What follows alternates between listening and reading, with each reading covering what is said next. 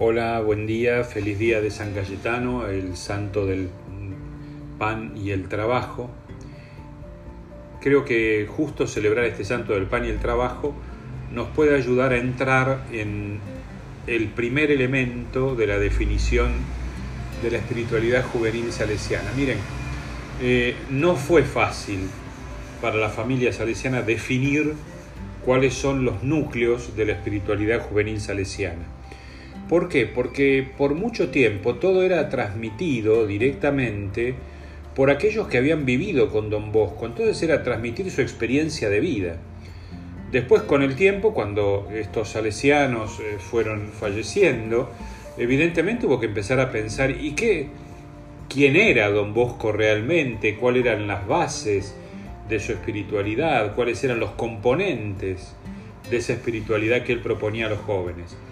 Recién en 1990, en una reunión de superiores y delegados de toda la congregación salesiana, lo que se llama un capítulo general, se definen los núcleos fundamentales de la espiritualidad juvenil salesiana.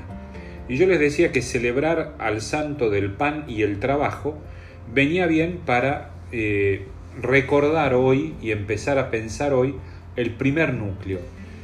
El primer núcleo es este, la espiritualidad juvenil salesiana es una espiritualidad de la vida cotidiana.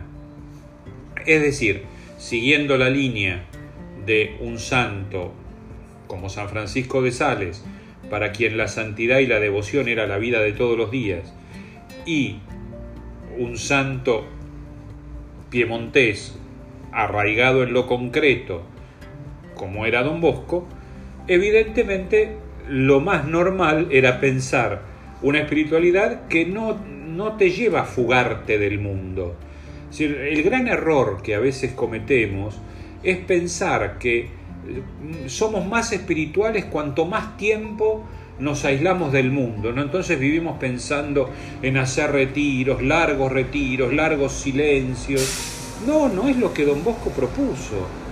Don Bosco propuso retiros, sí, propuso silencio, sí, propuso oración, sí, propuso momentos frente al Santísimo Sacramento en silencio, sí, pero momentos, porque la espiritualidad nacía del vivir todos los días lo que tenías que hacer, lo que te gustaba hacer. Es una espiritualidad que busca unir la fe y la vida, no separar, no hacer caminos paralelos. Es una espiritualidad que busca integrar toda la vida y hacer de todo lo que hacemos todos los días un momento de encuentro con Dios. Qué linda es la vida cotidiana cuando aprendemos a vivirla en profundidad, cuando aprendemos a hacer de cada momento de la vida cotidiana, del estar estudiando, del estar laburando, del estar buscando laburo, como pasa hoy en tanto, de estar viviendo esta cuarentena, todo lo convertimos en oportunidad de encontrarnos con Dios y de decir, Señor, qué suerte que estás acá al lado mío, qué suerte que estoy viviendo esto, qué suerte que estoy vivo, porque esa es la gracia más grande que vos me vas haciendo. Que tengan un lindo día.